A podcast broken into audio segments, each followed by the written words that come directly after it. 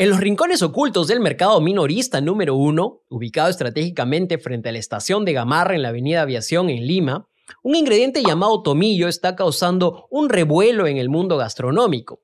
Este mercado, que suministra especies y condimentos a los distritos gastronómicos más famosos de Lima, se ha convertido en el epicentro de una confusión botánica con repercusiones devastadoras para la biodiversidad del Perú. En realidad, lo que los comerciantes y consumidores piensan que es una variedad de tomillo es de hecho la Coreopsis cenaria, como es su nombre científico, o más conocida como pulo pagua, una especie que es endémica del norte del Perú y que actualmente está en peligro debido a la recolección indiscriminada y a la falta de regulaciones que son efectivas. Engañada por un nombre erróneo y confundida con el Timus vulgaris, que es más conocido como el tomillo común, la Coreopsis cenaria está enfrentando una crisis de identidad muy grave que amenaza su existencia.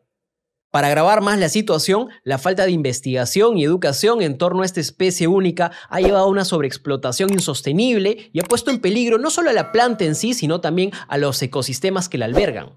Las prácticas de recolección agresivas y no reguladas están arrastrando a la Coreopsis cenaria al borde de la extinción, mientras que la desinformación continúa y desdibuja su verdadero valor y su origen. Para empeorar las cosas, entidades reguladoras como CERFOR no tuvieron información de esta especie hasta el 2019 y la han dejado desprotegida y susceptible a una comercialización sin control por muchos años. Para el consumidor, la confusión entre la coreopsis cenaria y el tomillo no solo pone en peligro a la rica biodiversidad del Perú, sino que también presenta potenciales riesgos para su bienestar. Al pensar que estás comprando un condimento conocido y utilizado desde hace muchos años, en realidad lo que estás llevando a tu hogar y a tu mesa es una planta totalmente diferente. Esto no solo puede alterar el sabor y la calidad de los platillos tradicionales, sino que también puede conllevar a riesgos para la salud, dado que aún no se conocen completamente las propiedades y los efectos de consumir la coreopsis escenaria. De este modo, se vulnera la confianza del consumidor y se distorsionan las ricas tradiciones culinarias que se han construido alrededor del verdadero tomillo. Para entender más este asunto de interés público y que amenaza nuestra biodiversidad, me contacté con Yanira del Carmen Rojas, bachiller en Ingeniería Forestal por la Universidad Nacional de Cajamarca y actualmente fundadora de Bosques Interandinos, una empresa que se dedica principalmente a la elaboración de expedientes forestales para la extracción de plantas medicinales y productos alternativos a la madera. Con amplio conocimiento de este tema, Yanira fue quien elaboró todo el expediente y el estudio en la zona y nos comenta más respecto a este caso. Yanira, cuéntanos, ¿cuál fue el origen de todo? ¿Qué es lo que ha pasado exactamente con este falso tomillo? Ah, hace unos años, un comerciante de plantas medicinales de la zona de San Marcos y Cajabamba eh, tuvo un pedido de tomillo. Mm, acá los comerciantes este, condimenteros que exportan algunos este, condimentos a Colombia. Entonces le dijeron, oye, quiero que me traigas tomillo. Pues el señor buscó mm, donde había tomillo en el Perú y encontró pero muy poquito. Entonces le pedían un ejemplo, ¿no? 8 toneladas. Entonces es una cantidad inmensa y para cultivarlo desde cero pues no había. Entonces, y conociendo las plantas, eh, un día en el campo se da cuenta que al secarse la coreopsis cenaria o el pul, que nosotros le llamamos con ese nombre, o paua también, este, se da cuenta de que se parecía al tomillo cuando está seco, solo que variaba el color.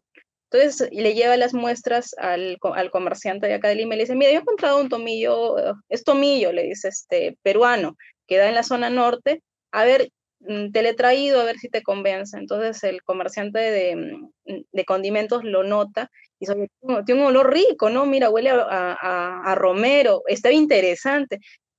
Como a romero con orégano, diferente, pero, pero agradable, pues, ¿no? Y le dice, oye, ¿sabes qué? Tráeme, acópiame, ya, dame tiempo y yo te voy a copiar. Entonces, este, el, comerciante va a la zona de San Marcos y Cajabamba y le empieza a decir a los recolectores que le traían otras especies, ¿saben qué? Empiecen a traerme eh, pagua, porque vamos a empezar a comprar y la gente no sabía cómo recolectarlo. O sea, es como que te dicen, ¿sabes qué? En tu chacra hay, tráemelo y, y sécalo y yo te voy a comprar, por tanto. Al inicio se compraba un precio bajísimo de, de un sol 50 el kilo, recontra barato, y el señor lo vendía acá. Y averiguó cuánto estaba el precio del tomillo. Pues debe estar eh, más o menos 40 soles o 30 soles el kilo de tomillo, el timos vulgaris, y acá el señor empezó a ponerlo a siete soles, a seis soles el kilo de pagua o, de la escenaria. Entonces, oye, pero ese tomillo es rico, eh, huele diferente, pero es agradable, es el tomillo peruano y me vende más barato que el Timus vulgaris, que es este, el tomillo real, y es más accesible porque acá hay bastante. Y el acopiador le dijo, yo te puedo copiar más. Entonces empezó a pasarse la voz entre los acopiadores de plantas medicinales y empezaron a hacer el acopio. Empieza a llegar este, digamos, más, más y casi en 2019, cuando eh, eh, Karina este, Malca, una chica de la Universidad de Cajamarca, hizo una tesis sobre plantas medicinales, saca el dato de que solamente en la zona de San Marcos y Cajamarca se acopiaba al año más de 50 toneladas. Entonces, este, pero lo pone así, ¿no? Como ella ponía, ¿no? Pulpagua y tomillo, ¿no? Como lo conocían en Lima. Yanira, explícanos, ¿qué sabemos del pul o pagua, o por su nombre científico Coreopsis cenaria? No existe información fenológica, no sabemos su ciclo de floración, no sabemos este, cuándo tiene semilla, no se sabe nada, no se tiene información de su fenología. Sobre plagas, peor, no hay este, información de cosecha, no hay información de manejo, no hay información de composición química, a excepción de dos estudios que se han realizado, pero eh, con fines este, de tinturas. Eh, y esto va al estudio no botánico, que viene, a ser el, el, uso ancestral que se le ha dado a las plantas. Y ahí fue cuando encontré un artículo de la Universidad de Trujillo donde indicaba que esta especie se llamaba Pulo Pagua, porque ahí puede nombre común que se le decía, y aparte que siempre se utilizaba para lo que era el teñido de telas. Entonces la gente desde la antigüedad lo utilizaba en el teñido de telas, se daba con un color mostaza intenso, como un color kaki entre mostaza y kaki, muy bonito. Yo he tinturado telas este, blancas, sí te da un color y es muy sencillo teñirlo. Un ejemplo, no hierves agua, pones eh, una, una 100 gramos de pulo pagua, una vez que hierve, le pones un poco de sal o alumbre, introduces este, tu, prenda y sí, se va a teñir en un promedio de una hora de estar hirviéndolo ahí. Y por más de 10 lavadas que le des, pues va a quedarse el color. Y eso siempre se ha hecho con, con las telas y con, este, con la lana, eh, con el algodón. Entonces, se tiene estudios incluso de que siempre se utilizó la coreopsis para teñir telas. Eso viene desde hace tiempos antiquísimos. Algo importante a destacar y que a su vez representa una de las importantes inquietudes respecto al uso de esta planta es que históricamente nunca se usó para el consumo en la comida. Hay registros de su uso para fines medicinales y otros, como teñidos, pero no como un ingrediente culinario. Yanira, ¿cuál es la preocupación o cuáles son las preocupaciones que rodean al uso de esta planta? El problema es eso, que eso es mi preocupación y por qué yo tengo la alarma eh, en eso. ¿Por qué nunca lo utilizaron en la comida? Entonces, hay especies que se utilizan, por ejemplo, un, un ejemplo, ¿no? En el, en el caso del anche, el, el, anche es una especie este, que hay en la zona norte, es amplio, también hay en, Colombia, en Ecuador, pero es una especie que ahora se lo vende como boldo nacional. Entonces te estaban y también te dicen, oye, es boldo, pero en realidad es otra especie, pero siempre se utilizó por el lado medicinal. Entonces, sabes que se utilizaba para ciertos malestares, que desde siempre se utilizó. Entonces, yo he preguntado a los, a los ancianos de las zonas, ¿no? ¿Y por qué nunca lo utilizaron para comida? Y ellos me dijeron algo que tal vez este, ellos también piensan, ¿no? Porque nunca se nos ocurre. Y le digo, y es que hay tantas hierbas aquí en la zona que se utilizamos para la comida que una más, una menos, o sea, nunca se nos ocurrió. Como siempre se acostumbraba para tinturar, nos quedamos con la idea y nunca avanzamos más en intentar. Entonces, eso fue lo que me dijeron algunos, y tenía lógica eh, en lo que ellos comentaban. Y otra razón es que los acopiadores, cuando hablo de esto con ellos, me dicen, pero me dice señorita, si esto fuera tóxico, hace tiempo yo hubiera habido rezago. Ya va más de 10 años que se comercializa a esta, bueno, he ido escalando de poquito en poquito, mientras que no sepamos qué contiene al 100% y sepamos grados de toxicidad, estamos a ciegas. Entonces, yo le he dicho, no, pero intentado, ¿no? Con ellos decirlo, oye, pero hagamos, hagan una chanchita todos y paguen el estudio, que sé que es muy caro, pero le digo, ustedes con eso van a potencializar más el producto, pues, o sea, piensen en los beneficios que van a tener. ¿Cómo diferenciar realmente el pool o la coreopsis cenaria del tomillo real? Bueno, para reconocerlo es sencillo. El tomillo tiene un, un color este verde olivo, el aroma es, eh, cuando está verde, es un verde intenso, eh, muy, muy bonito, muy vistoso, a diferencia del Timus vulgaris, que es como un verde un poco más plomizo. Eh, en cambio, el Pulo Pagua tú lo puedes diferenciar a distancia, porque es bastante vistoso.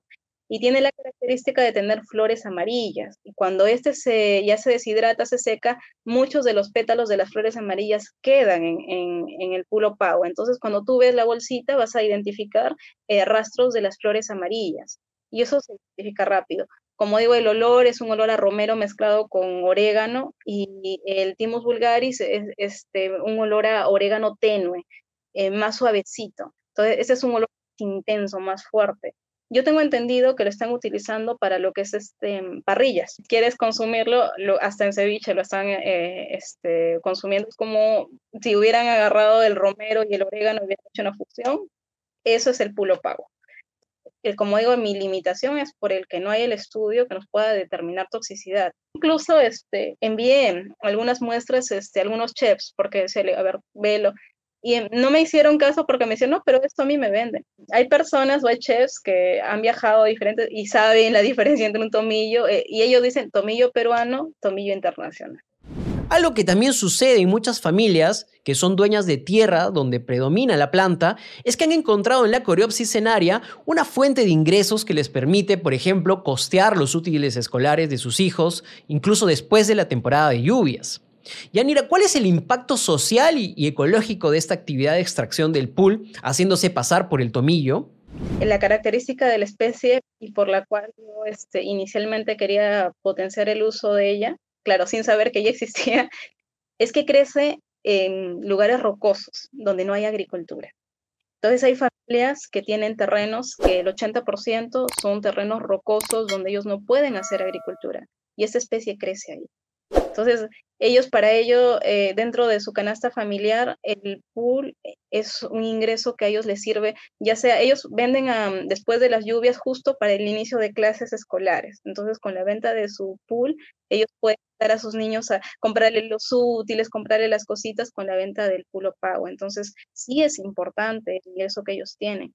Y muchas familias eh, dependen también de esto, ¿no? Y yo, yo entiendo y por eso yo, o sea, yo quisiera ver la manera de poder seguir apoyándolos, que ellos sigan recolectando, pero buscarle más mercados a la especie y no limitarnos. Como digo, mientras que no sepamos si realmente es tóxico y que no va a hacer daño, pues estamos como en stand-by. Es como, a mí me dicen, no, pero si ya te lo venden en un, en un supermercado conocido, ¿por qué tú no te lanzas? Yo llegué a Lima, yo me quedé con la boca abierta porque fue a la bodega más cercana a mi casa y yo lo veo y digo, Tomillo, ah, mira, voy a verlo.